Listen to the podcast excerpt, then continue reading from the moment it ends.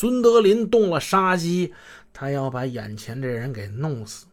不料呢，这汕头人面无惧色，手指着他们，语调很是强硬：“喂，哎，你买枪本人就是犯法了，难道你们不知道这个事情吗？”他越说话声越大：“你们买枪回去，难道是为了要拍电影吗？要干什么？你们不是要杀人吗？要抢劫吗？你们搞反革命暴乱吗？我没举报你们，你们就不错了，还敢向我过来要钱？”他这一吵吵一喊，附近呢，哎，就有人往这边看。孙德林、汪家人、汪家里三人显得很是紧张。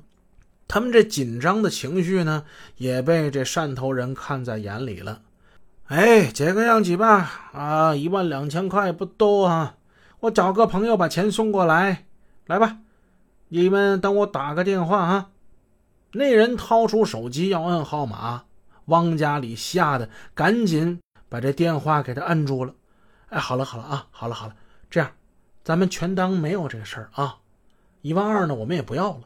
你就自己花啊，咱们谁也不认识谁，这样行了吧？说完，他转向两个同伙，走。这个“走”字儿啊，真是从紧咬的牙缝里挤出来的。汪家人、孙德林会意，跟着汪家里匆匆离去。他们知道此时处境是很危险的。这个骗子什么事儿都能做得出来，他只要在手机上。按三个号码啊，幺幺零，马上呢，警察不就来了吗？如果是那样的话，他们三个人只能是束手被擒。那个骗子压根儿他就没有这个门路买这枪，那一万二呢，也不知道被他花到哪儿去了。当初给他钱的时候，没有立任何的证据，连个纸条都没有。哎，这谁会保护他们三个消费者的合法权益呢？是不是？法律不会制裁那个骗子，反倒是那骗子呢一努嘴说这三个人要买枪，把他们三个给交出去了，他立功受赏了，他立功受赏了，咱们仨就得掉脑袋呀！走吧，三个匪徒不敢久留，赶紧登上面包车，匆匆离开了汕头。这是一个令他们伤心、失望，而且是愤怒的城市，以后啊再也不来了。就这样，汕头之行耗时半个多月，人吃马喂，搭进去两万多块，连枪毛都没摸着。枪有毛吗？枪没毛啊，连枪套都没摸着。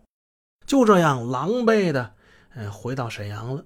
他们吃了一个大哑巴亏，被一个骗子玩弄于股掌之间。这真应了那句俗话了，叫“王八掉进了灶坑里，憋气带窝火呀”。这狗呢是改不了吃屎的。在经过一系列的抢劫得手之后，他们现在手里有了一大笔的赃款，这再次勾起了他们买枪的念头。抢劫对于汪家哥俩来说，就像毒品对于吸毒者一样，隔一段时间不抢呢，浑身难受，心急火燎。猎枪已经扔了，没了，再让他们使用冷兵器。他们不愿意，于是他们认定只能买手枪，这就是唯一一条出路，再也不要退回那冷兵器时代了，那个绝对不行。他们在阴暗的角落里四处寻风打听，得到了一些新的信息。